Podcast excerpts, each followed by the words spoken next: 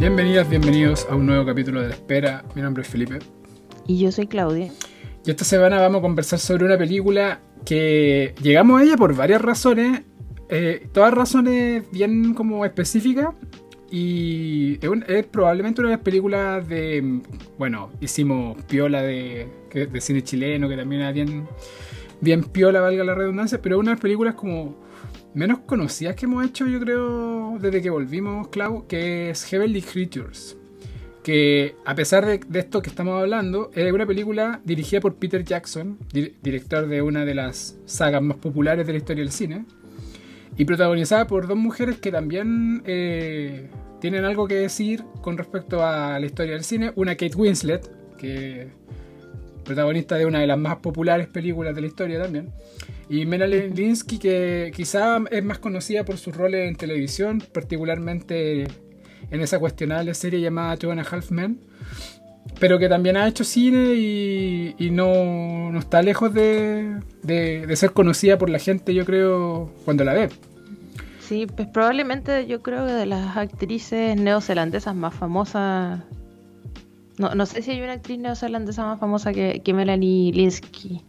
Pero claro, descontando lo que hizo en Two and a Half Men, em, en general ha hecho más cine independiente. Tiene hartas películas más indie dando vueltas. Sí.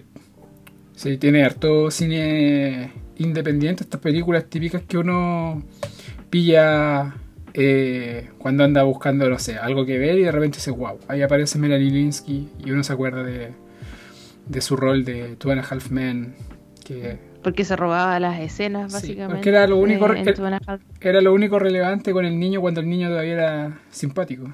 Después el niño dejó de ser simpático y se fue al carajo esa serie. Sí.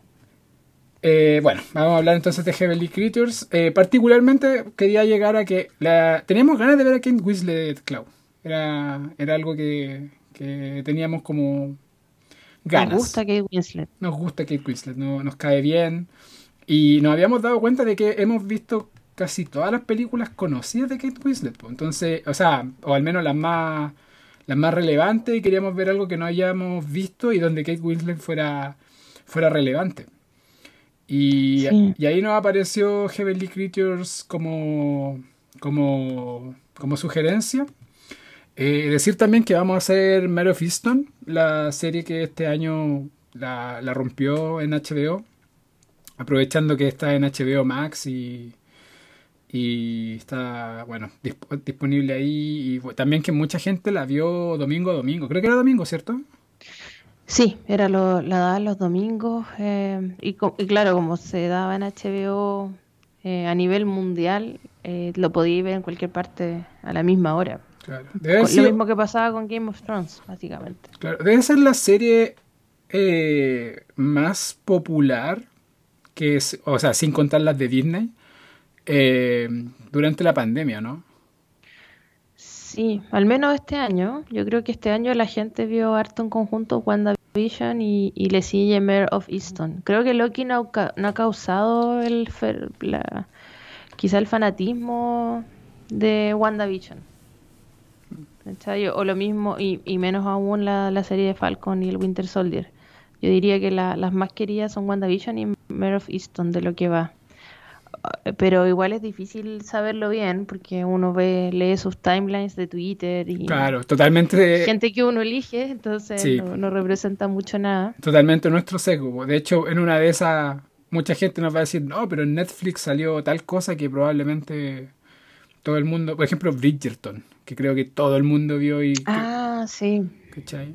Ese tipo... Mucha gente la vio o esta otra, Emily in Paris, que Emily creo que no es una muy buena comedia, pero sí eh, la, la vio todo el mundo. Sí, también Emily in Paris me, me acordaba de que también todo el mundo se la devoró cuando salió. Así que, Clau, vamos a hablar de Heavenly Creatures, una película que yo, como estábamos contando, llegué sin ningún conocimiento previo y no tenía idea que es la eh, dramatización de un evento real eh, que ocurrió en Nueva Zelanda. que ocurrió en Nueva Zelanda eh, con dos niñas que se hacen muy amigas. Eh, después con el tiempo yo, ese, yo, yo decía, porque al principio no es muy marcado el toque romántico, pero yo al principio decía, es una película romántica entre dos niñas en los 90, dirigida por Peter Jackson, como que... Ambientada en los 50. Ambientada en los 50, y yo me iba haciendo esas preguntas, y después la, la, la película te responde, sí, es una película Sí. eh, donde dos chiquillas eh, empiezan a conocer lo que es el amor. Yo creo que una de las cosas que me gustó de la película es que no es una película abiertamente romántica, es una película sobre cómo las niñas se van dando cuenta de que se gustan.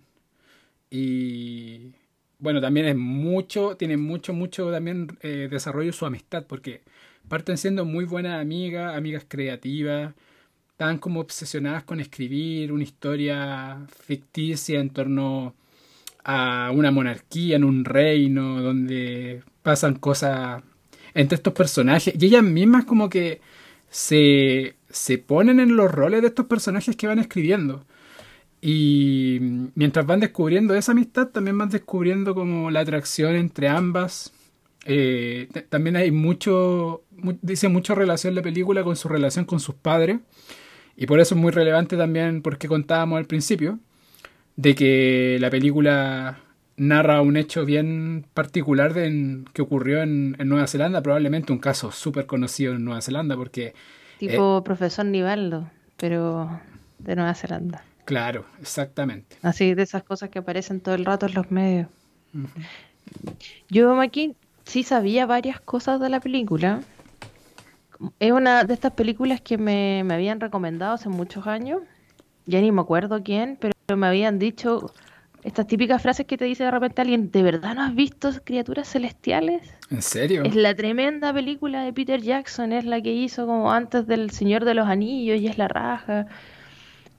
Sí, me lo, me lo habían soplado y te estoy hablando de hace 15 años, ponte tú. No, no hace, no hace tan poco, pero por esas cosas de la vida nunca la... Hay, hay tantas, es tan corta la vida y son tantas las películas. Entonces, es verdad. Es absoluto verdad. parafraseando a, al el funeque de Neruda, entonces eh, no la había visto, pues, pero, pero sí me habían dicho que era súper buena y, y- y mucha gente lo, lo tiene como una especie de, de punto pivotal para la carrera de Peter Jackson, porque antes de esto había hecho películas como de tipo gore, que lo hicieron bien conocido dentro de un nicho. Y aquí es cuando su cine empieza de alguna manera a evolucionar para después, como en, en narrativa quizás, eh, y para después llegar a ser lo que sería El Señor de los Anillos, eh, más de cinco años después. Porque la primera es del 2001, ¿cierto? Si no me equivoco, sí. Voy a revisar. Entonces son siete años después, bueno, igual las desarrolló antes y, y de hecho las filmaron todas juntas, y mal no recuerdo de cuando veía documentales sobre la trilogía. Sí, de, do- de Cuando era 2001. chica. Eh, y claro, esta película ganó el León de Plata el 94 en, en el Festival de Venecia y, y también estuvo nominada al Oscar como Mejor Guión.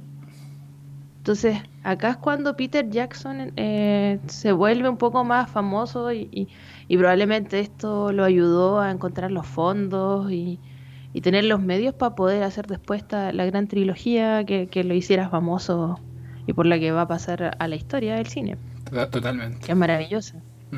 Entonces, yo igual cuando veía, ponte tú, eh, las personas de plastilina en la película, o de arcilla, no sé bien en qué manipulaban y hacían estos personajes, porque todo como contaba, y estas chiquillas crearon todo un universo eh, en sus historias, en este libro que estaban escribiendo, que sé que, que querían alguna vez editar juntas.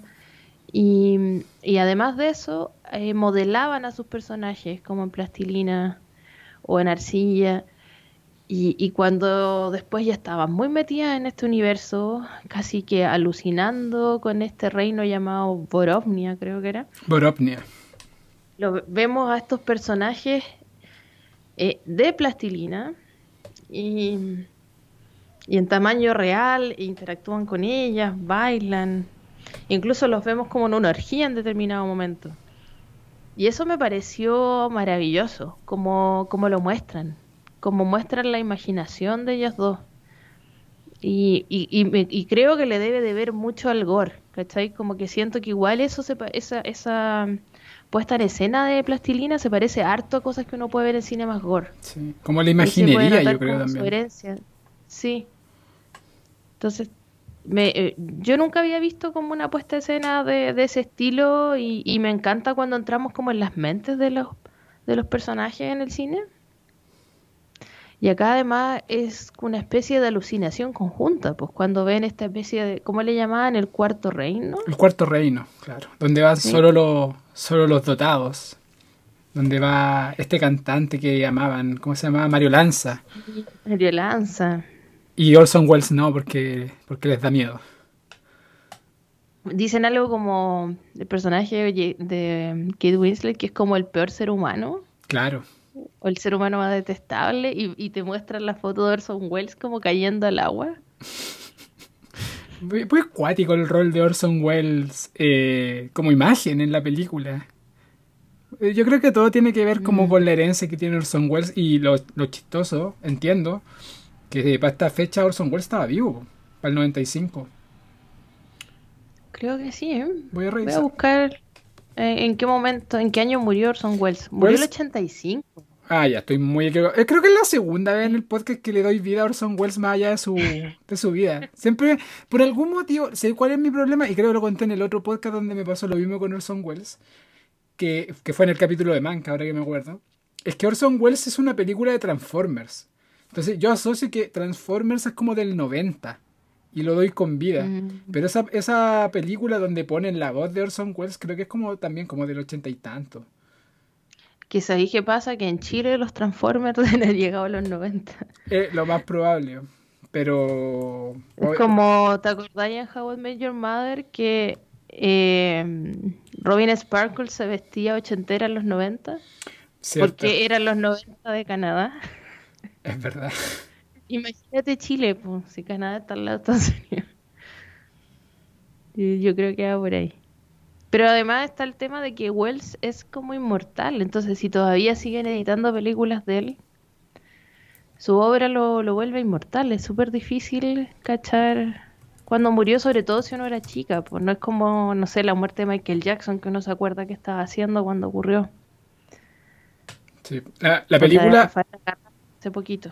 La película de Transformers que tiene la voz de Orson Welles es del 86. Y esa voz, ese rol de voz fue lo último que hizo Orson Welles antes de morir. Por eso, yo por algún motivo en mi mente, esa película de Transformers que nunca he visto, eh, es como del 99. Entonces Orson Welles para mí vivió hasta el 99. Mm. En mi mente. Pero bueno, eso fue una... Bueno. Así como te gusta entrar a la mente de los personajes, yo te doy un pequeño tour por la... por- la mente de Maki. Claro, una mente no muy, no muy eh, actualizada con las fechas. Oye, Maki, Dígame. tú comentabas ya harto como de que te llamaba la, la atención, el desarrollo como de esta historia amorosa entre dos mujeres en los 90. A, a mí me llama la atención por lo como lo bien representada que está, porque siento que es una muy buena eh, representación cinematográfica de lo que son estas amistades intensas que uno tiene justamente a esa edad, como a los 13, 15 años, ¿cachai? Yo, yo no sé si a ti o en los hombres pasa tanto así, pero yo, yo tuve esas amistades intensas como las que retratan ahí, como esta amiga con la que haces todo. Estás todo el día pegada en el colegio, te escapáis de así cima- la cimarra, no sé, pues interna, te vais como a otra parte del colegio, eh, escriben cosas, se pasan poemas, ¿cachai? Y claro, como tenís, no sé, 13 años, no necesariamente te dais cuenta de que puede ser algo amoroso, ¿cachai? Como de una relación eh, más sexual, sino que solamente es alguien que con la que te gusta demasiado estar y lo quieres hacer todo y, y tu mundo empieza a girar en torno a esta, a esta otra persona. ¿Cachai? Y esa amistad intensa está súper bien retratada acá en la película. Sí. Eh, yo pasé por, por, por situaciones bastante parecidas, entonces siento que, se- que está súper bien hecho. Sí, no, yo, yo no viví nada parecido, la verdad. Como que no tuve... Lo que pasa es que yo era más como de mi grupo. No, yo creo que, bueno, es que no puedo generalizar por los hombres, pero en mi caso teníamos nuestro grupo con el que, con el que no sé, pues, hacíamos hartas cosas juntos y qué sé yo. Pero nunca me llevé como a ese, me llevó como a ese nivel como de obsesionarte como con otra persona como aunque fuese como en un ambiente como amistoso, ¿cachai? Yo creo que tiene que ver un poco porque, bueno, también puede ser porque eh, quizás ese nivel de, de intensidad incluso es como un poco reprimido por, por los hombres, creo yo. Como que en general no, no, no sé. Bueno, yo de nuevo hablo por mi grupo, por mi grupo cercano. Pero como que en general cuando pasa algo así como que es material para el hueveo. Por decirlo O sea, no, y y también en los colegios de mujeres. O sea, yo por ser tener amistades intensas también me hacían bullying, ¿cachai? Pero puede ser que esté igual un poquito más aceptado entre las mujeres. Claro. A, a menos que en, en esa época y también hasta hace muy poco, quizá a mucha gente le sigue pasando, a menos que empiece a haber eh, atisbos de lesbianismo y ahí como que paraban las alertas. po, Claro. Lo más probable, lo- claro, yo creo que lo más probable es que en el caso de, en mi caso al menos, probablemente si alguien pasó por eso, recibió el bullying que, que yo creo que hasta el día de hoy todavía se debe recibir cuando estáis muy con alguien, como, eh, Mm. independiente del...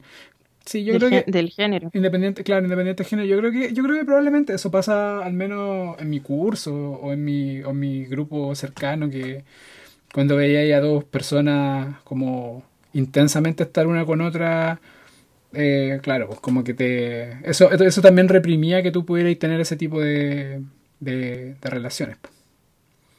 Pero yo creo que lo que a mí me llama más la atención es que estaba leyendo que Peter Jackson enfocó la historia, porque yo creo que hasta ahora deberíamos empezar a decir eh, por qué la película va hacia un lugar que quizás es un poco inesperado cuando uno llega a la, a la película sin ninguna noción y ha pasado, no sé, una hora.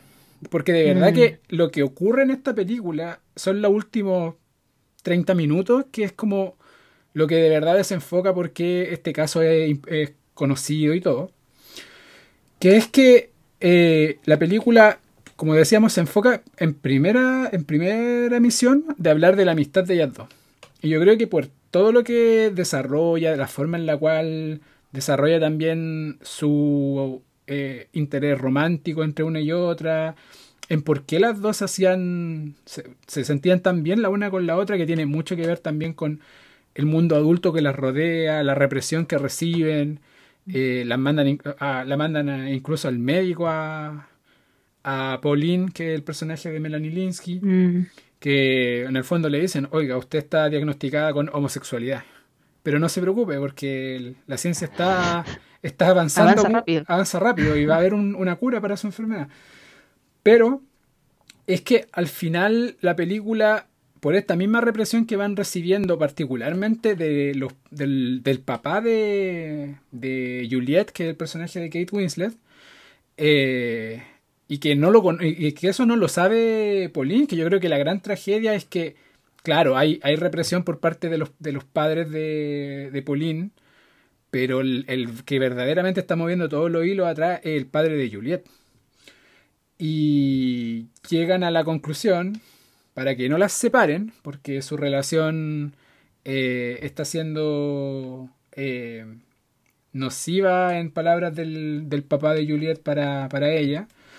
eh, y que también tiene que ver con todo lo que estaba viviendo este tipo como personalmente, lo estaban echando de la universidad. Básicamente la iban a separar, se iban a ir, se iban a ir de Nueva Zelanda y a Juliet la iban a dejar en Sudáfrica. Y ellas Mm. querían en el fondo estar juntas, no querían ser separadas. Eh, y llegan al acuerdo de que la forma para que no las separen eh, es matar a la mamá. matar a la mamá de Pauline. Sí, eso, eso se siente un poco gratuito como espectador. Como, ¿por qué a ella? Si la señora era un amor. La señora era la más, de, las, de los cuatro padres, era la más amorosa, la más preocupada, que me acordé. Bueno, yo creo que ahora último, yo llevo todo un poco a Lady Bird cuando veo como madres, madres bacanes que, que en el fondo tienen que ser un poquito, no sé, tienen que ser un poquito la voz del, como del deber ser, porque es su misión. Y en este caso le pasa un poco a ella que está preocupada, eh, está, sinceramente preocupada por su hija, eh, de que en el fondo no esté, no, no esté mal.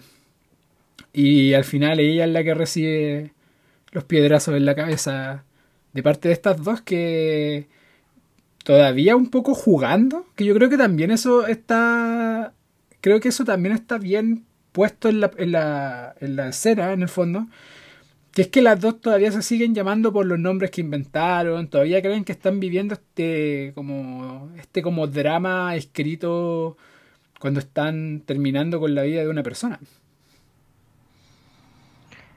Están súper metidas en su en su volada, en, en, su en su como su propio universo. Y, claro, todavía son niñas, ¿cachai? Y, y, como lo hemos comentado otras veces, cuando tenés 15 años tu cerebro está súper incompleto. Mm. Por lo tanto, bueno, ahí por eso son súper super importantes como estas figuras eh, maternas, paternas o, o alguien que, que, te para un poquito los carros de alguna manera. El, el tema es que el hecho de quererlas separar, yo creo que es lo que termina como provocando esta desesperación en ella. Porque claro, si tenéis 14, 15 años y tu vida gira en torno a una persona de la que estás enamorada y te dicen no la vas a ver más, la vamos a mandar a Sudáfrica, eh, te destruyen todo. O sea, uno en la visión de adulto dice, nada, puede seguir viviendo igual, da lo mismo, van a aparecer otras Juliet. Pero para esa niña de 15 años le están destruyendo la vida. Claro, ella es su mundo. Es su mundo, Juliet. Nunca se sintió vista, ni, para las dos es lo mismo. Nunca, nunca se sintieron vistas, escuchadas por alguien. Eh, no tenían alguien con quien compartir sus rarezas. Encuentran como un, un igual. Mm. Y por eso es que yo creo que a mucha gente le pasa cuando tenía estas amistades intensísimas. Eh, el límite entre esa amistad y el amor más romántico es, es casi invisible. Es muy difícil no pasar de una amistad intensísima eh, a, a comerte esa persona, ¿cachai? Mm. está, está ahí, básicamente. Porque la sensación es tan fuerte que es evidente que podéis pasar a eso de un momento a otro, ¿cachai? que es lo que les pasa a ella. Entonces, esta, esta cosa de... Yo creo que los, los, los padres deberían aprender que cada vez que tratáis de separar a, una pareja, se vuelve aún más intenso todo. Deberíais dejarlos que, a, a que decante nomás la cuestión. Naturalmente. Eventualmente Eventualmente, bueno, o, van a estar juntas para toda la vida. Claro, exacto. O en algún momento se van a pelear, van a tener problemas y, y, la relación va, a terminar.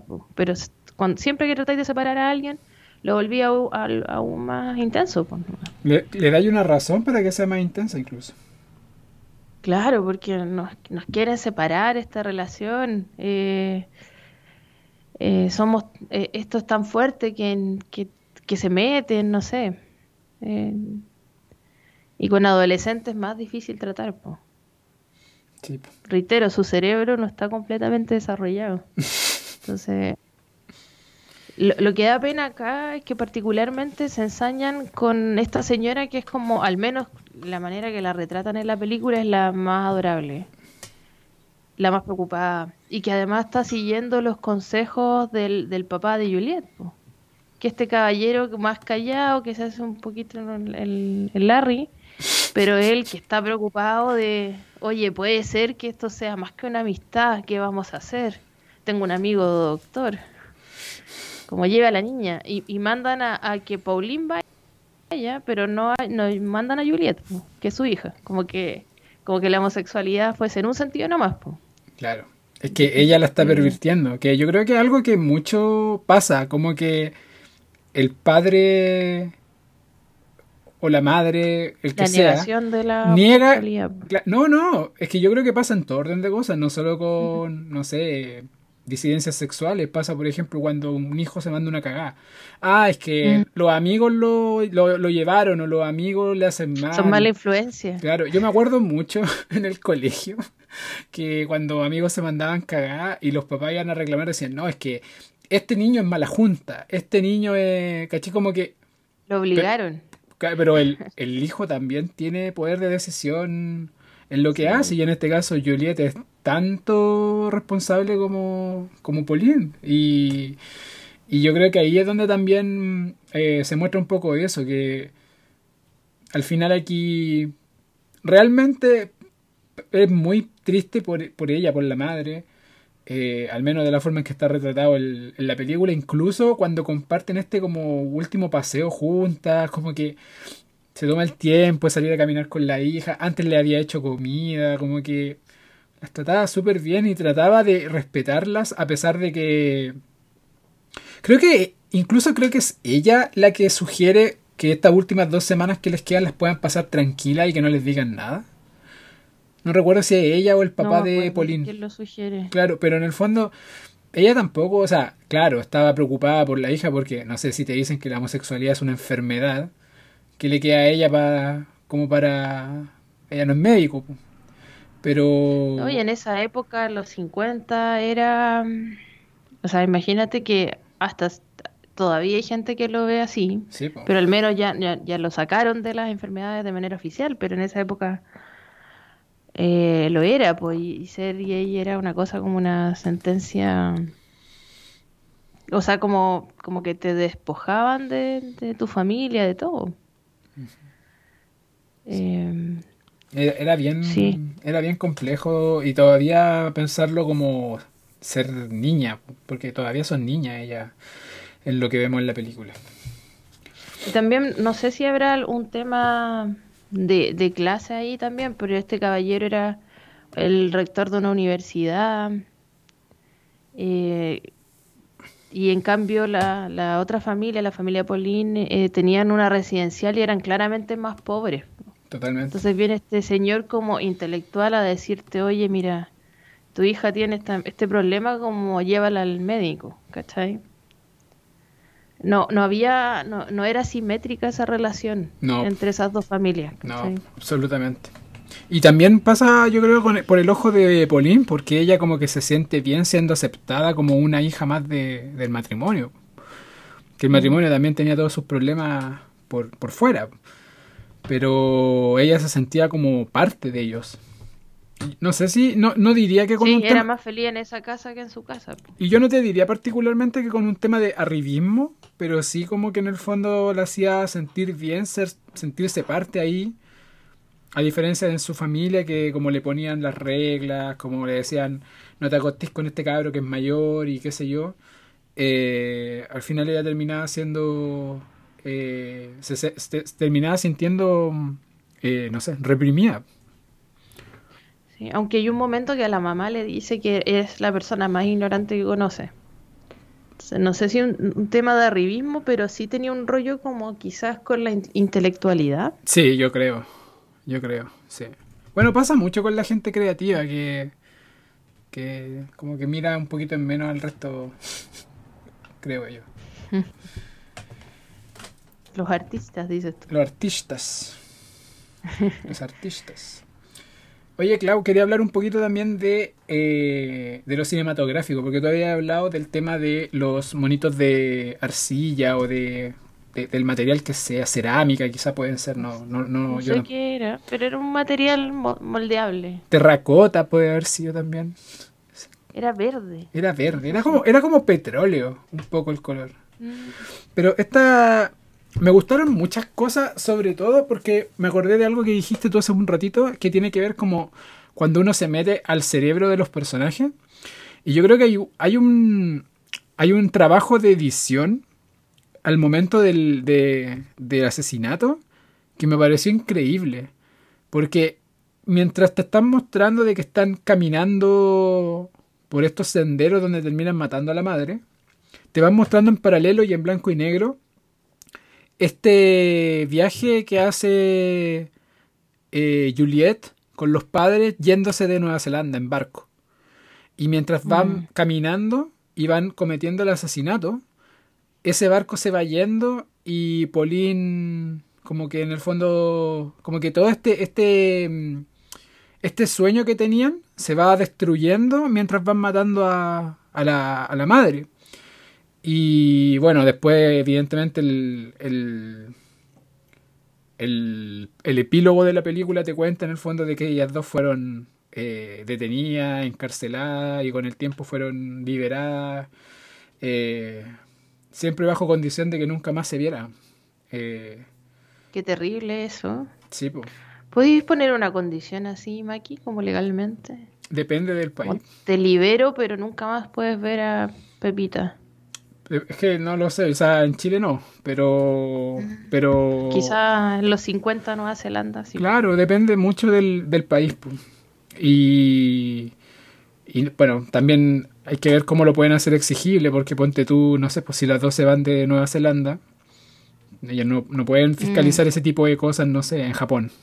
Ahora que estamos en los Juegos Olímpicos, por eso Claro. fue el primer país que se me vino a la mente. Pero, pero claro, o sea, independiente de eso, a mí lo primero que me dejó, como que me dejó con un dolorcito de guata fue que las, de- la- las condenaron a las dos a, la muerte. Y después las liberaron. Lo que no cacho bien cómo, cómo ocurre ese tipo de... Porque las dos salieron obviamente a libertad condicional, pero, pero no tenía idea que tú podías llegar a la libertad condicional cuando estabas declarado, eh, o sea, y condenado a la muerte. Decía death penalty. Mm, es que yo, yo entendí que, que no, no había pena de muerte, por eso no habían sido... Pero quizás leí mal el epílogo de la película. Voy a revisarlo.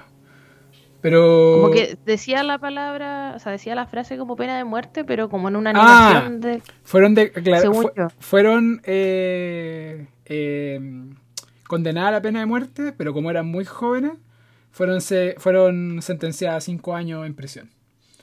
Oye, pero media diferencia entre pena de muerte y cinco años, porque Es. como que yo pensaría que, no sé, van a ser al menos 20, 30, Sí. si le había dado pena de muerte. Esa es la, la es muy asimétrica la, la, la- Mm, ya no, no las podemos colgar, así que cinco años, como raro. claro.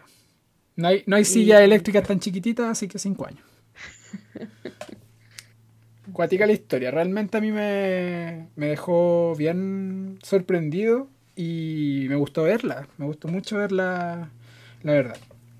Me gustó también. También hay, hay guiños, no sé si vaya a decir eso, perdón por interrumpirte, el, el tema de, de Orson Welles, que, que tiene toda una, una secuencia en que las chiquillas van al cine, ven una película y después se sienten perseguidas por este personaje. Totalmente. Yo creo que ahí cabe mucho que ver lo que dijiste tú con respecto a, al background como de gore de Peter Jackson, porque se siente un poco una mini película eh, dentro de la película, que es toda esta escena de donde son perseguidas como por la imagen de Orson Welles. Eh, Que está en blanco y negro. que está en blanco y negro. Y se mantiene así, pues incluso cuando está con ellas. Claro, Como y que lo- él está en blanco y negro. Y lo, y lo divertido de todo esto es que pasa todo esto y la toda la película se pone en, en clave terror, pues, como que salen, Sí. escapan, el miedo, la música, las, las tomas, todo dice Las relación tomas con... son como más, eh, no, no, no rectas, sino que más en diagonal. Claro, y más, se parecen a las tomas de la película que están, están haciendo homenaje. exacto, y al final la película termina con las dos riéndose y en la cama. Como que en el fondo ambas Las estaban jugando. la escena de, de, de sexo, po. Claro, O sea, es, es como van al cine, quedan como eh, bien excitadas con toda esta persecución que también se imaginan, y de ahí pasan a, a, a- a tirar por primera vez y, y, justamente, y también esa escena de sexo es mezclada con todo lo que ocurre en Borovnia. Y se mezclan como los personajes que tienen ellas en ese universo, y los monos de plastilina y después y en algún momento vemos como una orgía de todos tirando en ese en ese mundo. Sí. Me acordé también de otro momento bien bacán a propósito de cuando hablan del cuarto mundo, que es que ella ya va al cuarto mundo dos veces o, tres veces si no me equivoco, pero dos, dos me acuerdo bien. Una obviamente es la primera vez que obviamente está marcada como por esta como conexión que las dos sienten entre las dos y que crean todo este mundo. Y la segunda es cuando ella tiene sexo con el chiquillo este que era del, del como de la residencial. Y, mm. y en ese momento como que está experimentando como sensaciones con él. Y vuelve aquí al, al cuarto mundo, a este como castillo en Borodnia. Y, y a la que ve a ella. Como que conversa con varios de estos personajes que habían creado, pero encuentra a Kate Winslet ahí. Como que en el fondo no sé, como que estaba pensando en ella, yo creo, cuando estaba con este chiquillo. Y ahí es cuando la va... Como que ahí se da cuenta que la que más le gusta es Juliet. Claro. Como que ahí tiene esta como revelación, al menos, al menos para Paulina hasta ese momento, Juliet era como su amiga, muy intensa nomás. Pero después de que se acuesta con este chiquillo y, y termina pensando en Juliet, eh, ahí como que la va a buscar con más intensidad y, se vuelve como más romántica la, amistad. Pero es súper lindo como esa amistad decanta en un romance de una manera muy natural, como no forzada.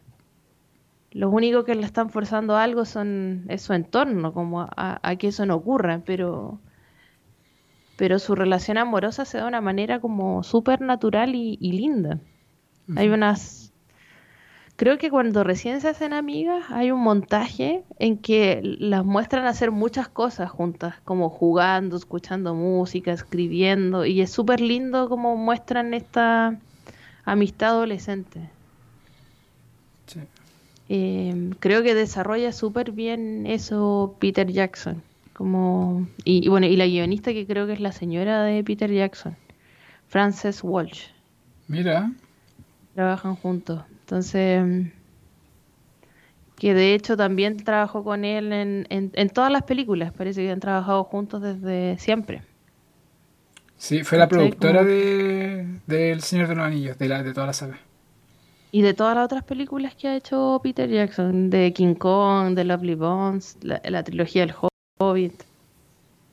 Mira. Entonces están súper metidos y bueno, y los dos juntos estuvieron nominados por Mejor Guión al Oscar por esta película. Claro. Oye, Maki, quizás no hemos hablado tanto de, la actuación en sí misma, la, actuación de Gay Winslet y de Melanie Linsky. Claro que fue una de las razones por las que llegamos a esta película. Y que es su, el debut cinematográfico de, de ambas, porque Kate Winslet había hecho algunos papeles en series británicas y acá ganó, creo que hubo como 175 chiquillas peleando por el papel de Juliet. Y, y lo ganó que Winslet, según Peter Jackson, por la intensidad que mostró al, al, al interpretar este papel. Y, claro, es Kate Winslet, ahora Expos lo sabemos, es una, una de las grandes estrellas del cine. Claro.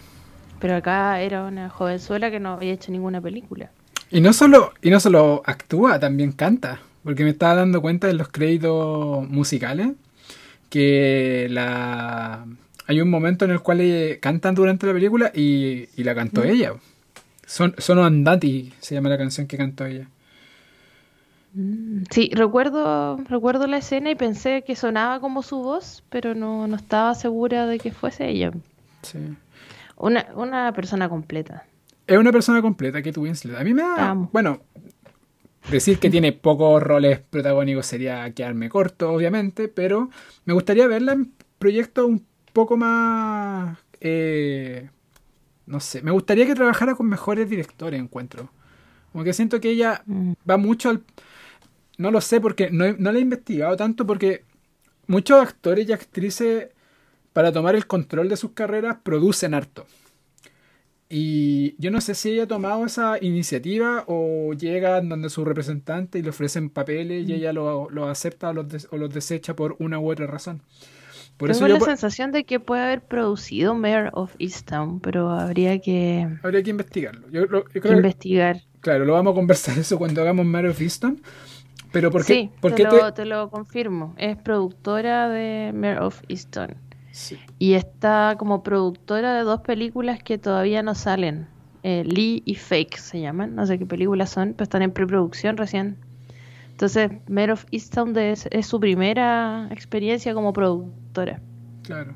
Yo creo que en el último tiempo ella ha tomado un poquitito más el control de su carrera porque siento que en los 2000, la- en toda esa década entre el 2000 y el 2009, post Titanic, siento que ella hizo mucha película comercial.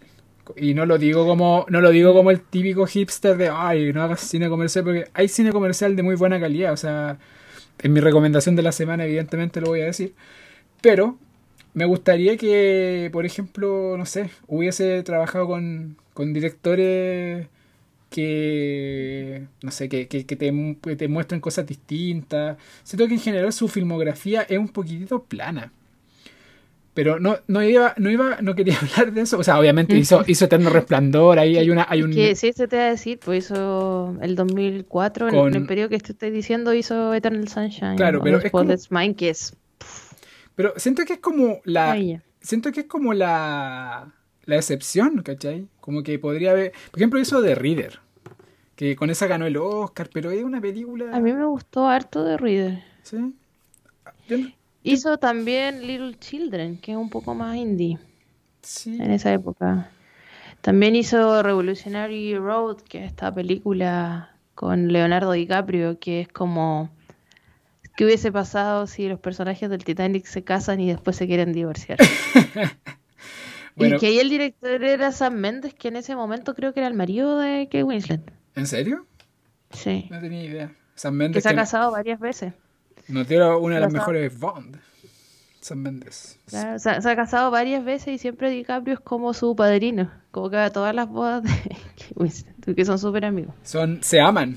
Yo siempre, aman. siempre recuerdo cuando DiCaprio ganó el Oscar que enfocan a Kate Winslet llorando.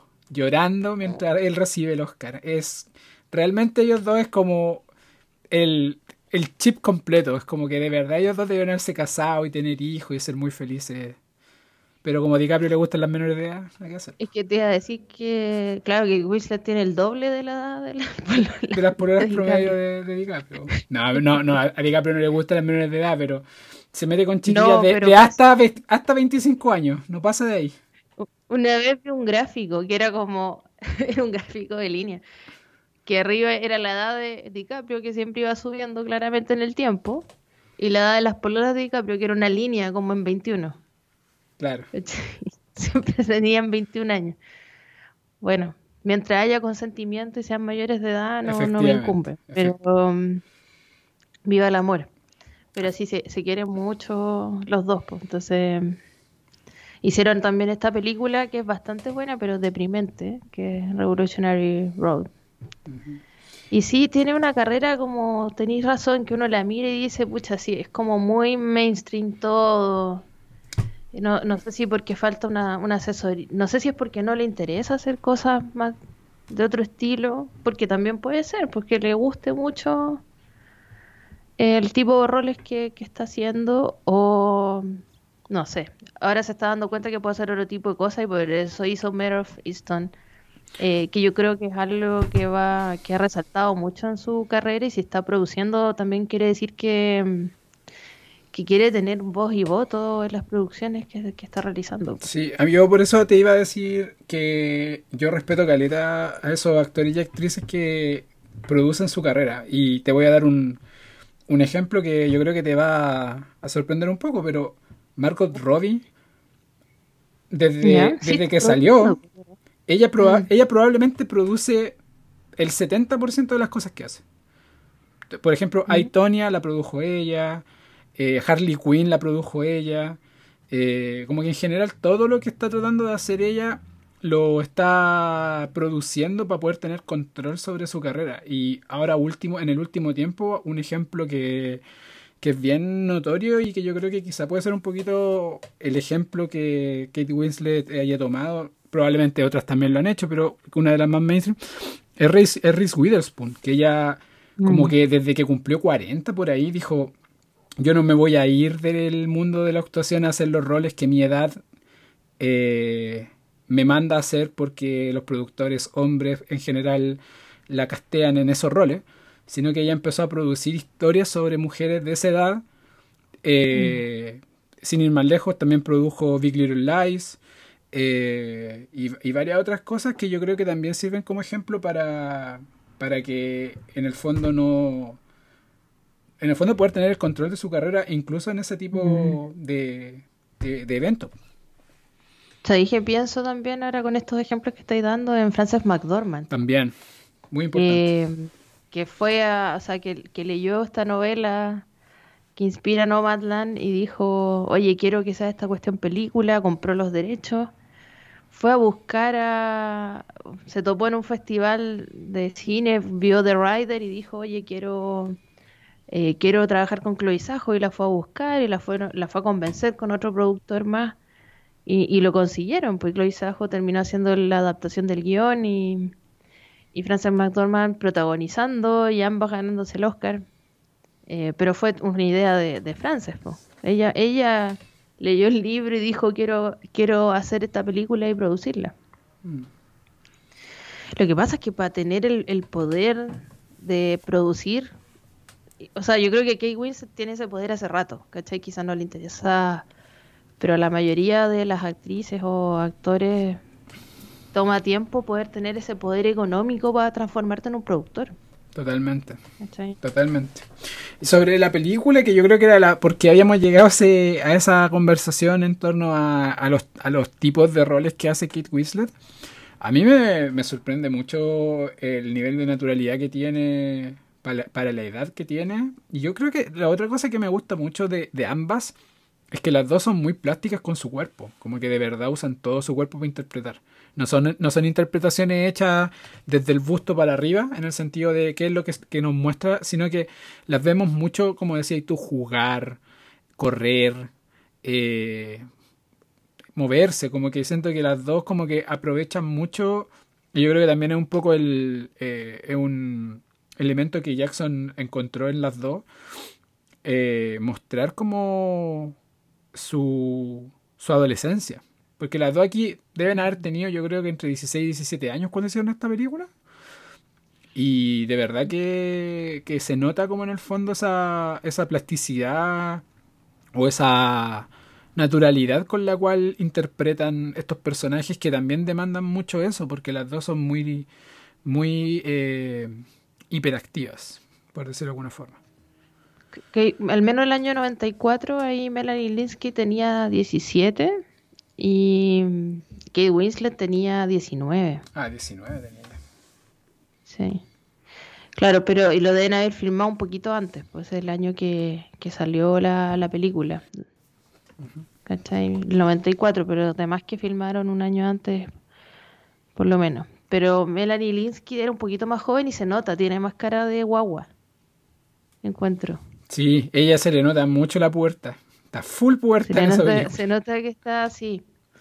Y, y logra, porque creo que para encontrar también el papel que de Pauline fue como dando vueltas por Nueva Zelanda en los colegios buscando a alguien que se pareciera un poco a la, a la persona original de este caso y que pudiese actuar.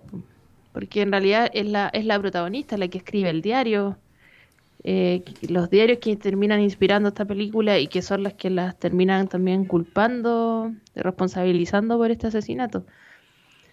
Eh, Mala idea llevar un diario cuando se comete un crimen. también- Sí, y, y encontró, en, o sea, en este casting es heavy que tuvieron muy buen ojo porque las dos actrices terminaron desarrollando una carrera de décadas y bastante exitosa. Como poner un, no sé si hay muchas películas donde las dos debutantes o los dos los actores principales todos terminan teniendo largas carreras y exitosas en el cine. Entonces, el, el ojo de ese casting estuvo, pero muy, muy, muy bien. Que es una pega súper importante el casting, pues nunca se ha visto, y es súper difícil achuntarle porque ver las cintas de, de del casting es bien distinto a después filmar. pues. Y que tengan química entre ellas también. Todo, es, todo un tema bien complejo. Totalmente. Esa pega de ser muy entretenida. Y muy, y muy compleja. Y compleja, sí. Pero cuando funciona heavy, cuando hay una serie o una película donde hacen bien el casting, es tan notorio. Como, como que saltan las chispitas entre los, los personajes. La química aflora heavy. Y no pasa tanto. Por eso uno, uno lo nota y aquí está súper bien hecho el casting encuentro de, de las dos. Y Melanie Linsky como que puede mostrarse súper feliz, enamorada o con una cara de que te llega a dar miedo también a rato.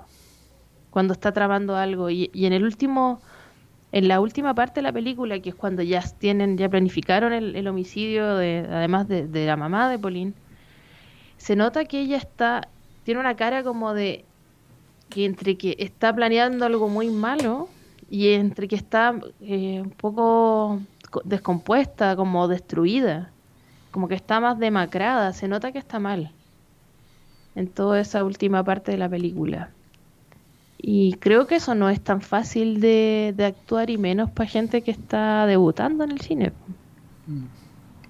Debe ser una buena mezcla entre el talento que tiene Melanie Linsky y la dirección de actores que hicieron. Totalmente. Y el casting también, pues, como dijiste.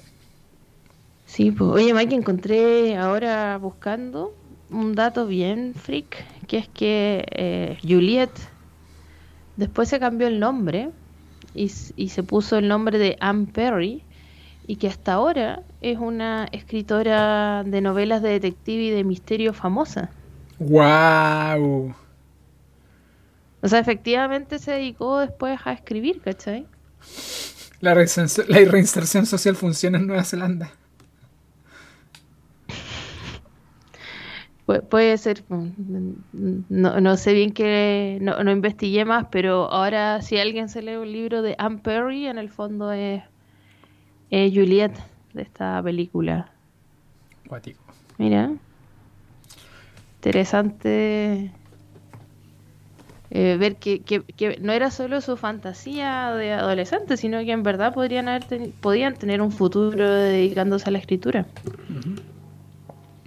Clau, ¿te queda algo más que decir? No, no aquí. Eh, ¿Todo dicho tú? No, no, nos gustó mucho. Nos gustó harto, la recomendamos mucho. Y en este momento, mientras pasa un avión sobre mi casa, es un buen momento para hablar de recomendaciones. ¿Quién parte, Maki? Yo voy a partir porque en verdad eh, me costó esta semana porque esta semana estaba un poco ocupado y no he podido ver mucho, no he podido hacer mucho. Eh, estoy avanzando en una de las cosas que vamos a hacer más, más adelante. Entonces, vi dos cosas esta semana que me dejaron bien. Es una, es una recomendación.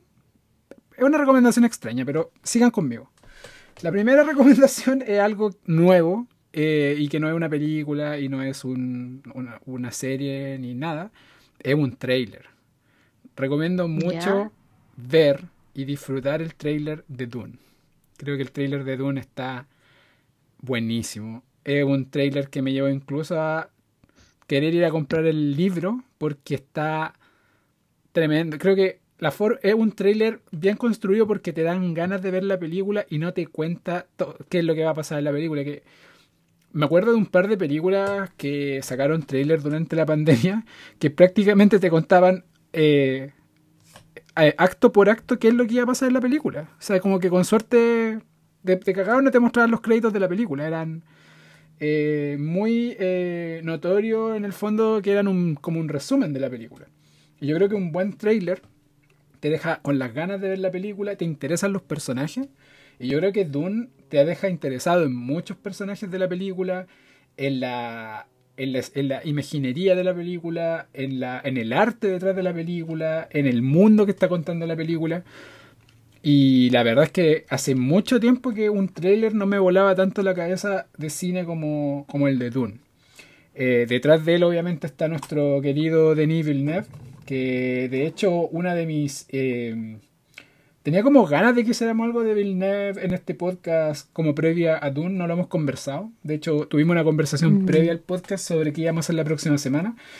Se me había olvidado, pero entiendo que ya hemos hecho todo de Villeneuve. Creo que no nos falta nada. Creo que nos falta una película que es Creo como... que no hicimos Prisoners. Eh, Prisoner yo no la he visto y, y no, la, no la hemos hecho. Ya, Yo Prisoners... igual, a mí no me molestaría hacer de nuevo Ansandy, ponte tú. Porque me parece espectacular. Oh, oh, Como que igual la vería de nuevo y la conversaría de nuevo. tocaste fibra ahí con Incendy. Una de las mejores que- películas de los últimos 10 años, fácil. Fácil. Sí, no, impresionante.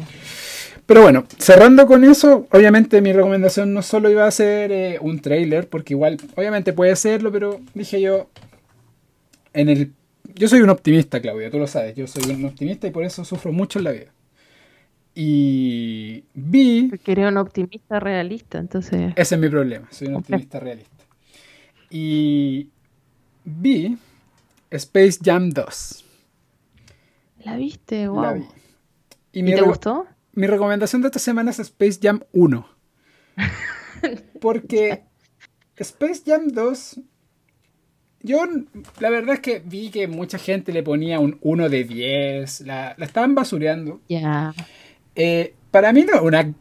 a no es una buena película, pero no es el desastre que todo el mundo dice. Es una película perfectamente mirable, perfectamente disfrutable, una película que si, si tenéis hijos y los vaya a llevar al cine a ver a los Looney Tunes con LeBron James, perfectamente podéis terminar de verla y sentir que no perdiste dos horas de tu vida. Yo creo que ni cagando una película en la cual tú pierdes el tiempo de tu vida que la viste.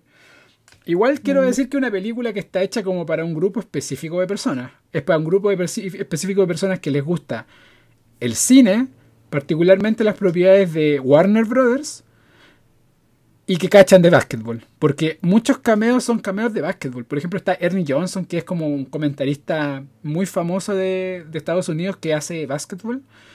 Y Mm. no sé, también hay cameos de hip hop, hay cameos de O cine. sea, es como para gente que ve la NBA en inglés. Es para gente que-.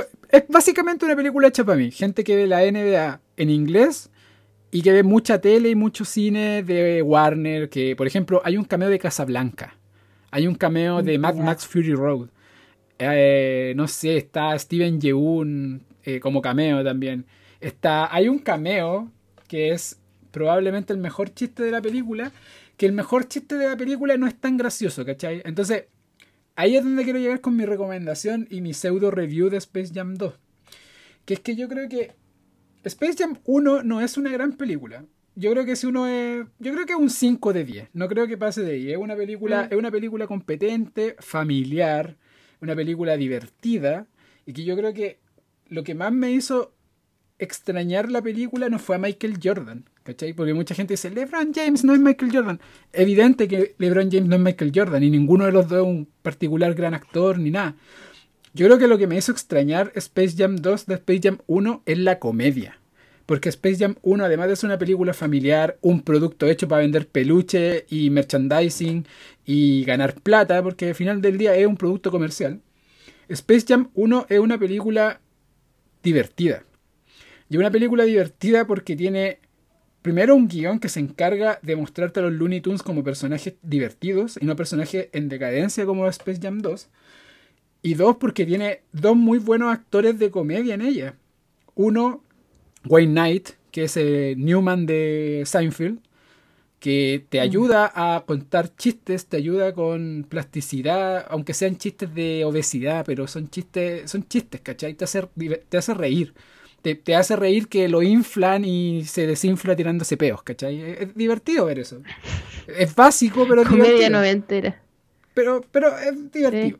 Y el otro es Bill Murray, que es uno de los mejores actores de comedia gringos que, no sé, hasta el día de hoy no hace reír con sus estupideces, ¿cachai? Entonces, siento de que al final del día lo que hace Space Jam 2 es recordarnos lo buena que es Space Jam 1. Es, O sea, no- y de nuevo, no buena en el sentido de una masterpiece. eh, No, pero es una película que nos hizo crecer riéndonos con los Looney Tunes. Y yo creo que Space Jam 2 es eh, un poco un comercial de HBO Max. Y, y bueno, también cuenta una historia. Creo que, creo que en el fondo es una película más seria de lo que debió haber sido. Es una película familiar, es una película que e, extrañamente deja una enseñanza, y yo creo que ahí es donde es, es, cuático lo que voy a decir, pero yo creo que en tratar de dejar una enseñanza se olvidó de que tenía que ser una película divertida, una película que los niños... yo creo que quisieron apuntar demasiado alto, como que en el fondo los niños salieran diciendo, papá, eh, esta es mi enseñanza de la película, y no como, papá, me reí mucho con el pato Lucas, ¿cachai? Porque, ¿cómo tenía el pato Lucas y lo así ser un personaje más secundario que los hijos de LeBron James, ¿cachai? Como, esa, esa es la parte donde, donde me complica un poco Space Jam 2.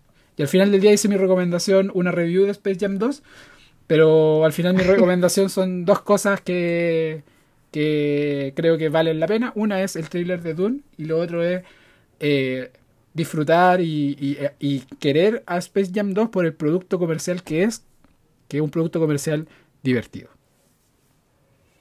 Sí, pues hay que ver si a los niños les parece entretenida. Eso es lo otro también, porque siento que muchas reviews que uno lee son de treintones que no, de, perdón, de treintones que no son el público objetivo, ¿cachai? No, el público objetivo son niños. Y yo creo que los niños probablemente lo pasan bien viéndolo. Aparte que también hay todo un enfoque en el mundo de los juegos como tipo LOL o tipo... Todos estos juegos que juegan los niños hoy en día lo digo con mi voz de, viejito, así como estas cosas que hacen los niños hoy en día. los jóvenes. Claro, es muy, muy mundo Twitch, todo ese tipo de cosas, que evidentemente no, no va conmigo, ¿cachai? Y no va con la gente que hoy en día está diciendo, ah, es una mierda, bla, bla, bla. Pero hay que ver en el, no sé, en uno... amargura en la crítica de cine también. Como que, hay, no sé, si, si yo voy a ver una película de Lantimos, quizás puedo criticarla de una manera, de cierta manera, porque no cumple un estándar. Pero si es una película para cabros chicos, en la que mezcláis el live action con la animación, y, que, que, además son Looney Tunes con básquetbol, no, no, es la misma vara, ¿cachai? Absolutamente. No podéis como hacer la misma crítica o lo mismo de Marvel, pues yo sé que Marvel no me va a dar la mejor película de la historia, pero si voy al cine y lo paso bien, eso es Marvel, ¿cachai? Si no me río con una película de Marvel en ningún momento, yo creo que hay algo malo.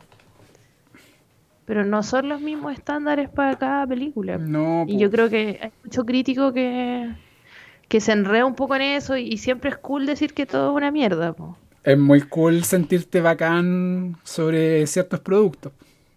Y es súper fácil criticar, pues, o sea, lo que hacemos nosotros como conversar de algo que no hicimos y que hay gente que le tomó 10 años de su vida producir. Claro. Yo creo que aquí, yo creo lo que te decía, que yo creo que es un problema, yo creo que es un problema de enfoque, más que un problema de, de, Pero de nuevo, puede que el enfoque sea correcto, porque yo no soy el público objetivo de la película. Yo no soy un niño de 9 años que va a comprar la cajita feliz con Box Bunny ¿Cachai? O Porque puede que lo haga, si son bonitos los monitos. Claro. o sea, yo quería comprarme la, yo quería comprarme la camiseta, pero eh, no me gustó tanto, la verdad. Prefiero la de los 90, ah. es mucho más simple y, y bonita, creo. Sí, bueno, es como, no sé, pues si veo los osos escandalosos y no me río, bueno, quizás porque tengo treinta y tantos años. Claro. Y es para que se ría el cabro chico de dos. Y también es un producto para que los papás puedan hacer cosas y que el cabro chico se quede pegado en la tele y se quede tranquilo un rato. Como tantas capas ahí, ¿cachai? Que... Y para que hable como mexicano, como todos los niños hoy en día. Claro. Bueno, aquí voy a ver el tráiler de Doom porque no lo he visto. Oh, claro. Qué bueno que mi recomendación sirvió finalmente, para que veas el tráiler No lo he visto que no, no, no, me metí mucho en internet esta semana, así que voy a voy a verlo y, y voy a ver igual Space Jam 2. Vi la primera el año pasado, así que está todavía fresca. Y creo que es como un 5 de 10. Cumple con entretener. La vi después de ver el, la serie de las Dance. De las Dance. Dije, ah, voy a ver Space Jam de nuevo. La había visto cuando chica. Eh, y claro, como no sé, cuando chica, obvio que me habría emocionado más porque yo jugaba también básquet daban la NBA en TVN en esa época. Como que uno tenía el básquet mucho más presente que ahora, siento. Que en Chile como que casi no se habla de básquet ahora. Eh, y, y estaban los monitos y todo, pero ahora, claro, no me entretuvo tanto, pero no me pareció asquerosamente malo tampoco. Así que vamos por la segunda. Vale. Y, A ver, me toca a mí recomendar y, y justamente yo creo que había pensado recomendar los Juegos Olímpicos. ¿Es una, es una recomendación? Un poco ridículo. ¿ah? ¿Para nada? ¿Es una recomendación? Encuentro yo. O sea, creo que lo que más hice esta semana fue pegarme a, a ver a los Juegos Olímpicos. De hecho, antes que empezáramos a grabar, estaba viendo a, los, a las clavadistas sincronizadas. Que debe ser de las competencias que me parecen más entretenidas de mirar, ver la cámara lenta, ver si efectivamente se sincroniza la ejecución de los saltos, cómo entran al agua. Eh, me encantan los Juegos Olímpicos, me encanta poder ver todo tipo de deporte. Y, cada vez que, hay Juegos Olímpicos, uno se queda un poquito pegado. Y ahora con teletrabajo, eh, más pegado te podéis quedar, podéis poner la tele de fondo y estar atento si parece algo, algo relevante. Eh, esa podría ser mi recomendación número uno, pero creo que todo el mundo debe estar en la misma, ¿no? Como sin pegados a TVN todo el día viendo los Juegos Olímpicos. Eh, por lo que he cachado en internet están como todos en la misma, en la misma parada. Totalmente. Estaban dando el partido de Estados Unidos con Francia en básquetbol, a propósito de Space Jam, que ganó Francia. Francia le ganó a Estados Unidos. Le ganó a Estados Unidos hace un ratito. ¡Wow! Creo, yo vi el final del partido, pero decían que mm, el principio fue como un baile de Estados Unidos, como que estaban ganando por mucho. Y de hecho, como que TVN se puso a dar otros deportes porque dijeron como, oh, está medio fome el partido, va a ganar Estados Unidos como siempre. Y en, la- en la- en el último tramo del partido, Francia empezó como a, a darle vuelta. ¿Cachai? Igual le sacó casi 10 puntos. Así que ahí está, está interesante. Pero hay hartas cosas entretenidas en los Juegos Olímpicos. Pero para seguir más en nuestro, en nuestro rol del, del audiovisual quizá o del, del arte, que yo creo que está súper relacionado al arte y el deporte en todo caso, como en el uso de nuestro tiempo libre y el disfrute, el goce de la vida. Eh, quiero hablar de una serie muy ridícula que vi la semana pasada, Maki. Ya. De las series de humor más absurdos que he visto en mi vida, que se llama Girls Five Eva. Ya. Eh, esta serie, de hecho, hace poco, cuando salieron las nominaciones a los Emmy, eh, tuvo más de una nominación. Entiendo como por mejor guion. Creo que el piloto es una de las nominadas a mejor guion de comedia en los Emmy. Y es una serie que se trata sobre una girl band, un grupo musical de chicas de los 90, 2000, por ahí de los 90, que tuvo como un one hit wonder Ya. y otras canciones menos famosas. No fueron conocidas como las Spice Girls, pero tuvieron un hit por ahí por los 90. Y después desaparecieron y cada una hizo distintas cosas con su vida. Y que ahora, en la actualidad, un rapero eh, toma una de estas canciones y la- las amplía, ¿cachai? Y como las amplía, a estas chiquillas se les ocurre que, a una de ellas en particular, que podría agarrar plata de los derechos por este sampleo. Entonces va a buscar a su antiguo manager, cacha que le corresponde una mierda de plata por el sampleo. Y, y surge la idea de, de ir a un, a un programa de televisión y que la parte del sampleo la canten en vivo con el rapero que, que está teniendo éxito. Creo que van al programa de este, un típico talk show nocturno, eh, Jimmy Fallon, ¿cachai?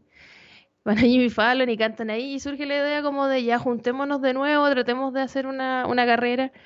Pero la forma en que todo pasa es tan ridículo. Es, esta serie es de la misma creadora, o una de las creadoras y productoras de mm, Unbreakable Kimmy Schmidt.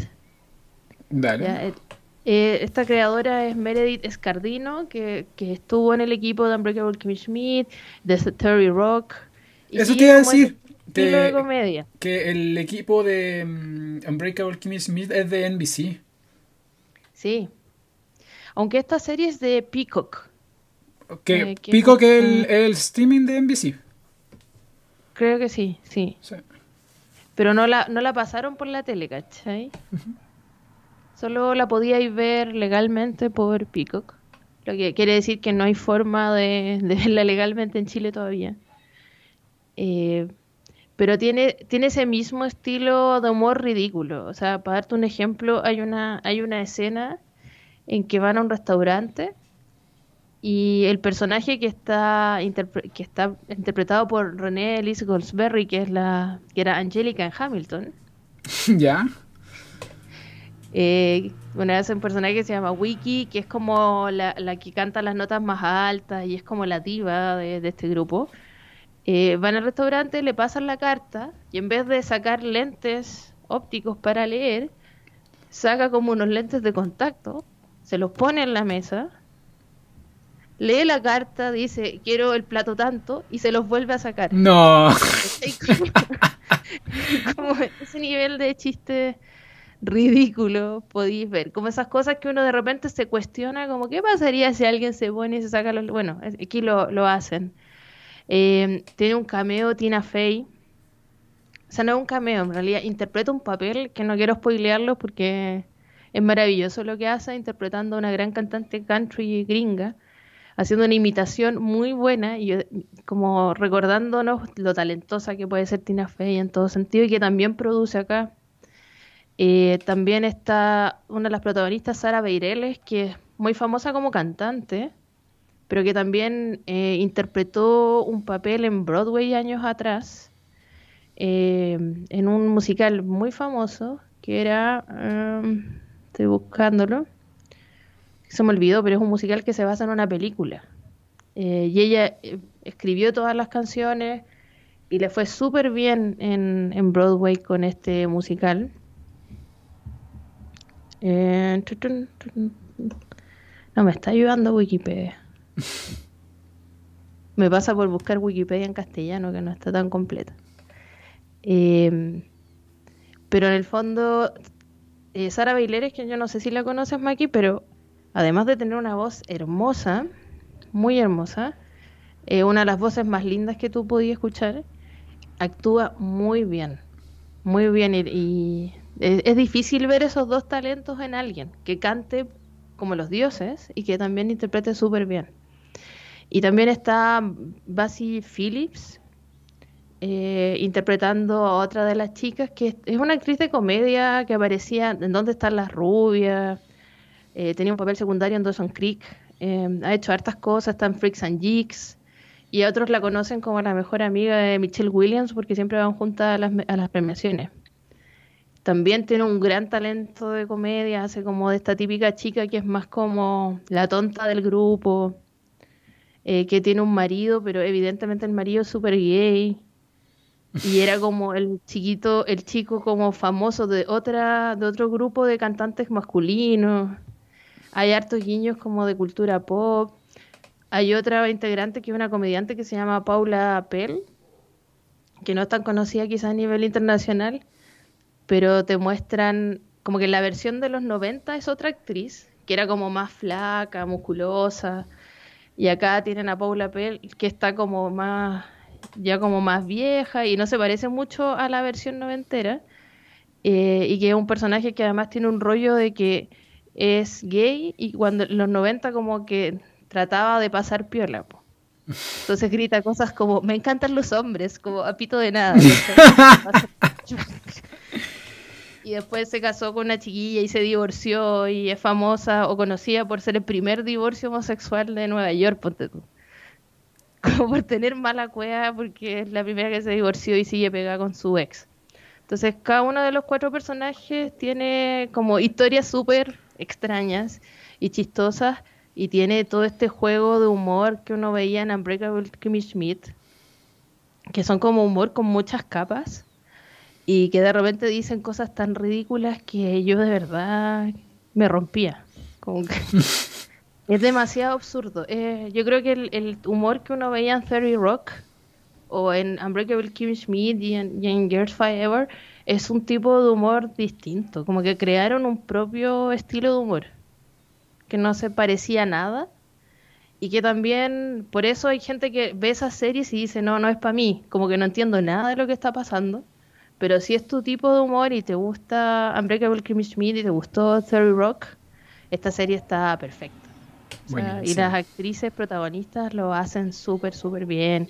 Y las letras de las canciones noventeras son son muy ridículas y heavy, pues como que tienen letras del estilo de soy la polola ideal porque mis papás están muertos. Porque son puras letras de ese estilo eh, las que van sonando. Compusieron un montón de letras para la serie. Eh, y yo creo que va a tener renovación por segunda temporada porque ya tienen nominaciones al Emmy. Entonces está. Ah, están, están listos entonces. Aunque HBO había cancelado una serie que fue como su serie con más nominaciones. Wow. Y todos están diciendo como están locos de la cabeza, como ¿por qué cancelaron esta serie si te- es muy buena y, y ahora con las nominaciones eh, se está como verificando aún más, ¿cachai? Eso. En fin. Ojalá la renueven, pero si no, son ocho capítulos de media hora que se van a cagar de la risa. Me gustó tu recomendación, Clau. Necesito algo cortito y divertido. Yo creo que me gustó la recomendación. Es, es ridícula, es como absurda, ilógica. Eh, me, me gusta su humor que como que te rompe la caja, ¿cachai? Me gusta. Sí. Ya, Clau. Eh, ¿te, tin- te- ah. te tinca que digamos lo que vamos a hacer la próxima semana o quedamos con, con libertad de acción? Te quedamos... No, no sé si lo, lo- no sé si lo tenemos tan definido como para anunciarlo. Ya, no lo anunciamos entonces y dejémoslo ahí. Sí, seamos, dejémoslo ahí en la incógnita. Pero puede que tenga que ver con alguien de quien nos referimos mucho en este capítulo. No sé si tanto, pero un cameo relevante durante la película Heavenly Creatures. Puede que por ahí vaya la cosa. Puede que de hecho sea la película que va en las chiquillas en la película.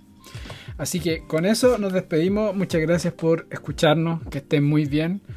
Y eso. Eh, tengan linda semana. Vean los Juegos Olímpicos. Disfruten. Y nada. Que estén muy bien.